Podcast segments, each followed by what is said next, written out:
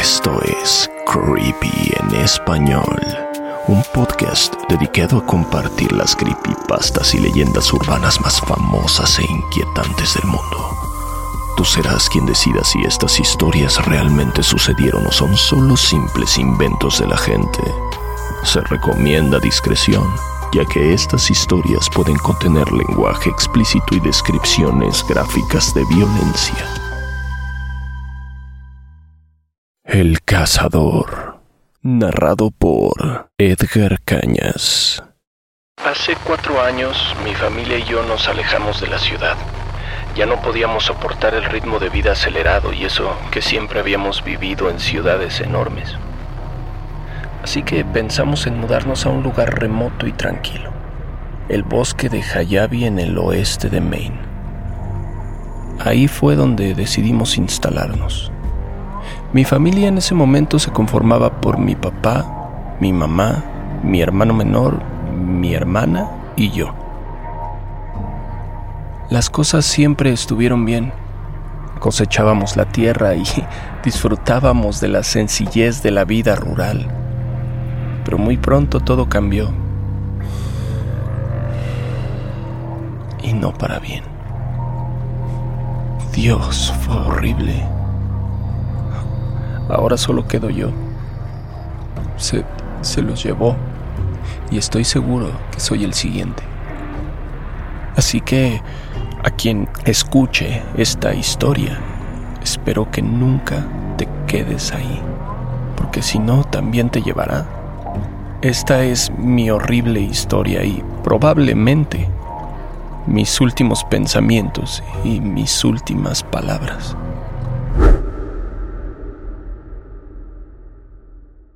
Todo comenzó cuando un día mi hermana salió en búsqueda de agua.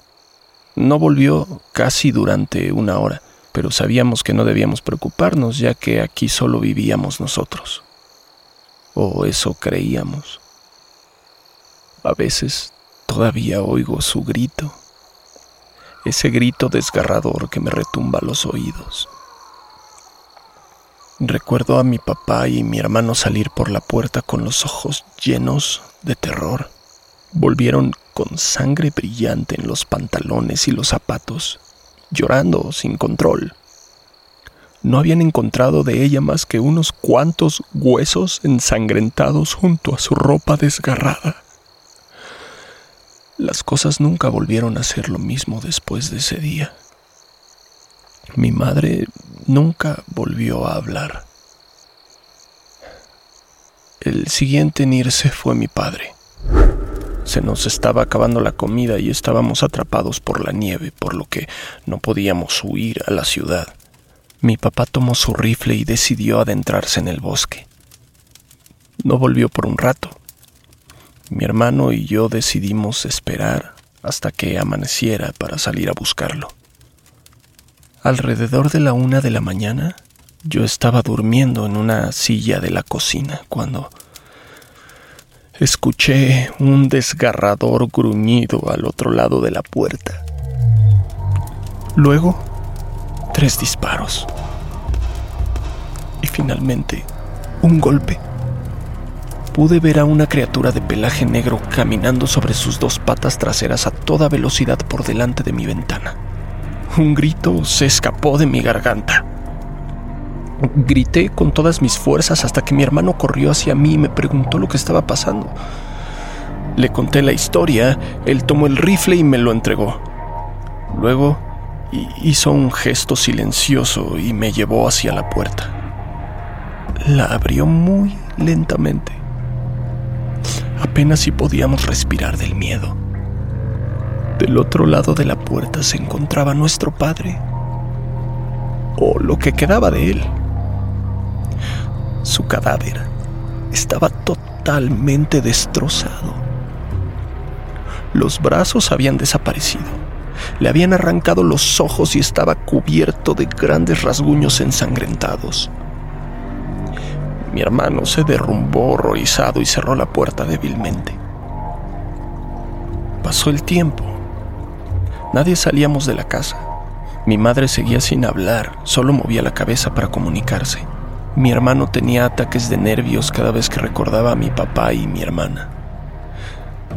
Ese día descubrí que la criatura no se iba a detener hasta habernos matado a todos. Habían pasado algunas semanas. El miedo se convirtió en nuestra forma de vida. Nadie volvió a dormir.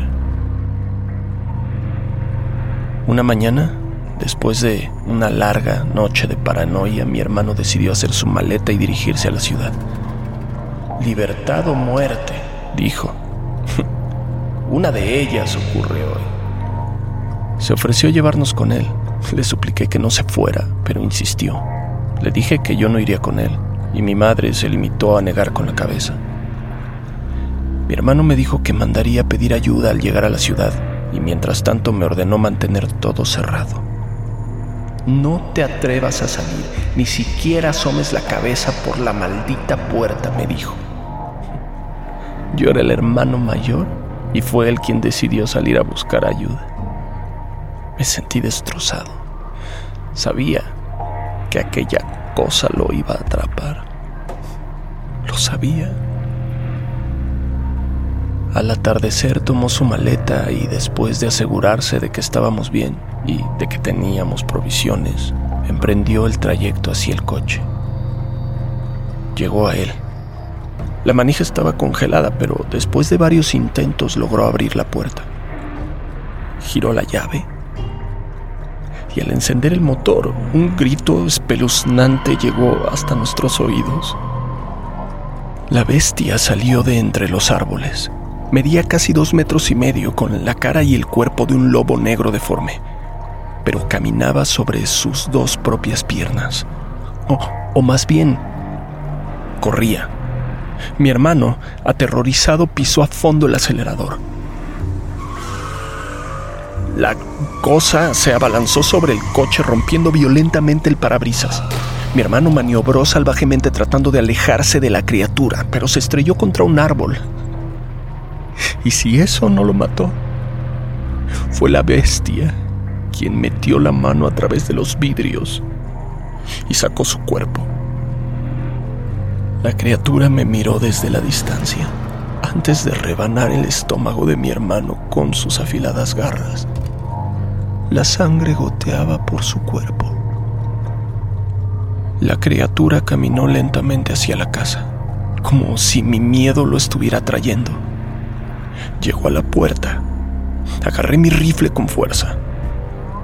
La criatura lanzó un grito escalofriante, como el de una banshee, y, y, salió a toda velocidad hacia el bosque. No me atreví a salir para recuperar los restos de mi propio hermano. Pasaba todo el día y toda la noche vigilando la puerta. Solo quedábamos mi mamá y yo. Ella no comía, no bebía, no dormía. Ni siquiera se movía. Pasó en su silla tres días hasta que murió. Al día siguiente volví a escuchar ese gruñido más fuerte que nunca. Mi rifle estaba cargado. Yo estaba esperando en la puerta pensando que entraría por ahí o por la ventana de la cocina, pero me equivoqué. El cuerpo de mi madre seguía en la silla de la otra habitación. Era tarde cuando empecé a oír un crujido acercándose. Descubrí que la criatura estaba rondando la casa. Supe que mis temores eran ciertos cuando escuché el desalentador sonido de la ventana haciéndose añicos en la otra habitación. Ahí, ahí donde estaba el cuerpo de mi mamá. La bestia estaba fuera de control. Lo vi correr hacia el cadáver de mi madre y de un solo golpe se llevó su garganta. En un parpadeo le arrancó el pecho, lanzó un alarido y volvió a adentrarse en el bosque. Yo caí de rodillas esto fue hace apenas unas horas. Los crujidos afuera de la casa se pueden escuchar de nuevo. Quien encuentre esto debe irse lo antes posible, sin mirar atrás.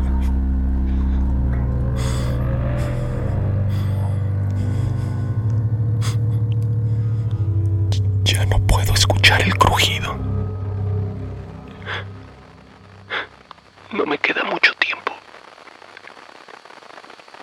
Estos son mis últimos pensamientos. Por favor, no ignores esta advertencia.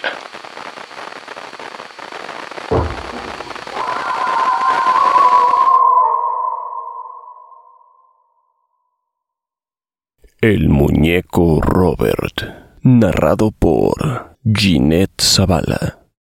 A finales del siglo XIX, Thomas Otto y su familia se instalaron en una mansión situada en la esquina de las calles Eaton y Simonton de Cayo Hueso, Florida, conocida ahora como la Casa del Artista.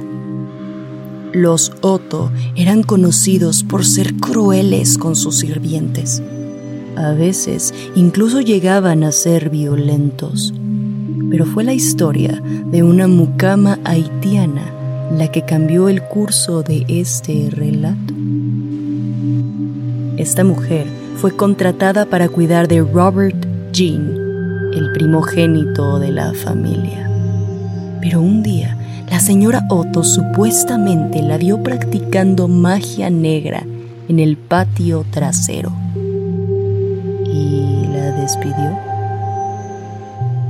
Antes de marcharse, la mujer le regaló a Robert Jean un muñeco relleno de paja de un metro de altura, con botones en los ojos, traje de marinero y pelo, que parecía ser humano.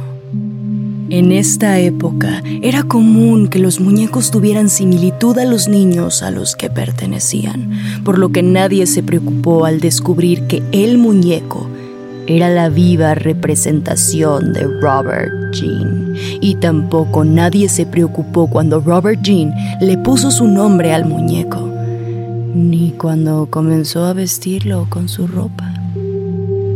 Robert, el muñeco, se convirtió en su mejor amigo. Se lo llevaba de compras a la ciudad, lo acompañaba en la mesa a la hora de comer e incluso se iba a dormir con el niño por las noches. Poco a poco, esta amistad comenzó a ser más y más extraña.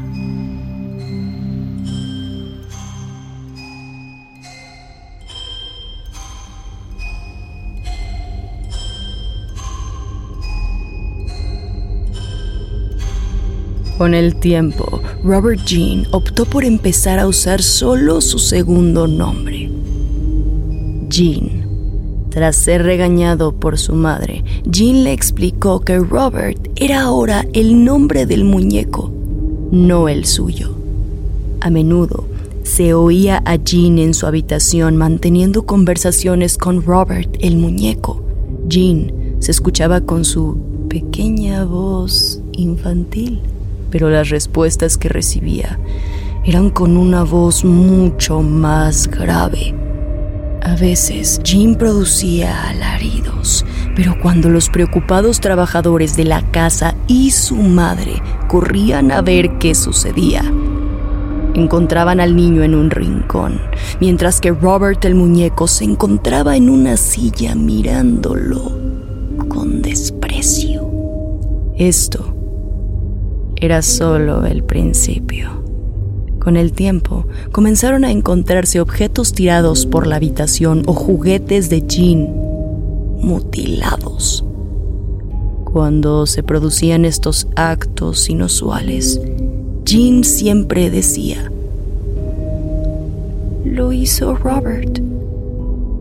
El niño aceptaba el castigo, pero siempre insistía en que la culpa era de Robert el muñeco.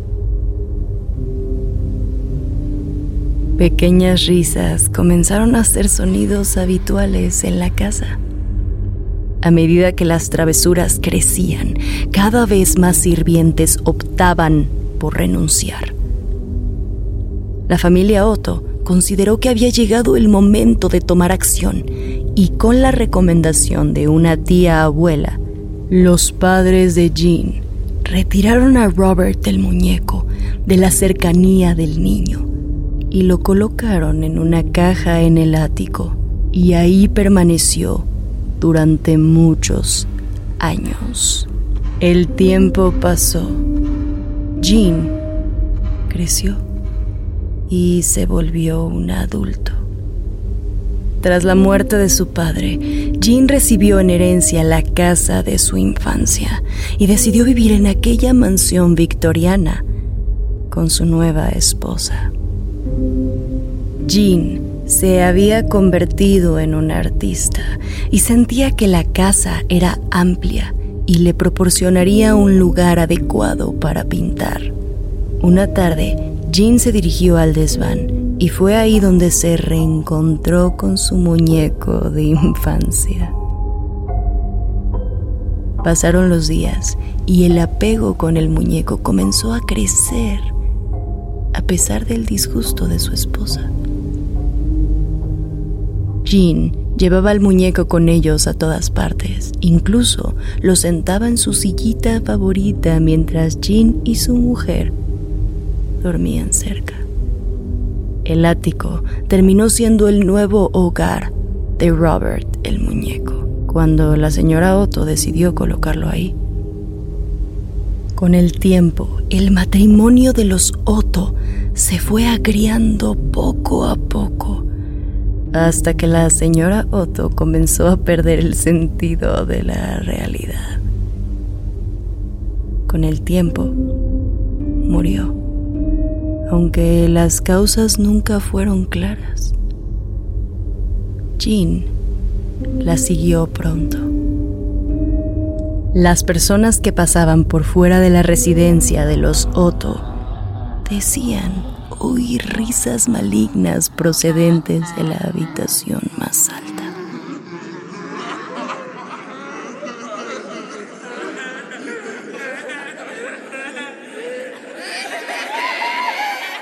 Durante algún tiempo, Robert, el muñeco, permaneció solo en la casa vacía hasta que una nueva familia adquirió la mansión y la restauró.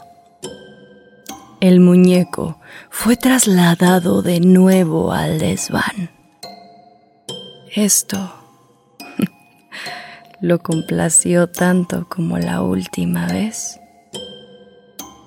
el muñeco comenzó a apropiarse de la casa y comenzó a ser encontrado en las habitaciones.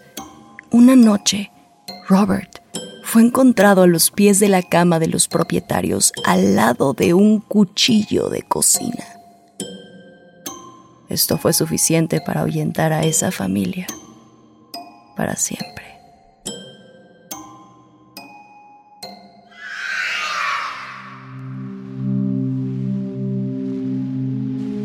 La casa fue saqueada y fue así como Robert terminó en el Museo Martelo de Cayo Hueso, donde se encuentra ahora en una caja de cristal.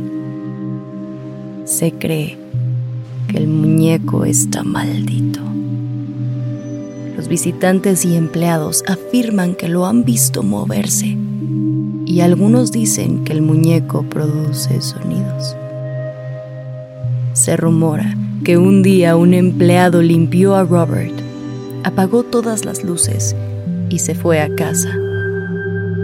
Al día siguiente, cuando volvió, encontró las luces encendidas y a Robert sentado en una posición diferente a la de la noche anterior. Robert se volvió uno de los objetos más populares de este museo. Turistas y locales visitaban el lugar solo para ver a Robert. Existía un rumor de que solo podías fotografiar al muñeco si éste te lo permitía. Y para eso debías pedírselo educadamente. Si inclina la cabeza, tienes permiso. Si no lo hace y te atreves a fotografiarlo, una maldición caerá en ti. Lo mismo ocurrirá si te burlas de él. Al día de hoy, Robert sigue en el Museo Martelo con su traje de marinero. A veces tiene el ceño fruncido. A veces se le ve con una gran sonrisa.